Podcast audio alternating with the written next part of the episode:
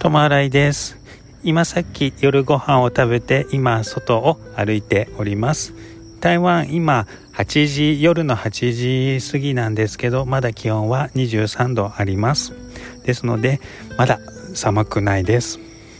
これからどんどん気温は下がっていくと思うのでコロナもちょっと心配ですがマスクはして外に出ていきたいと思います。皆さんもコロナに気をつけてくださいね。ともあらいでした。ありがとうございます。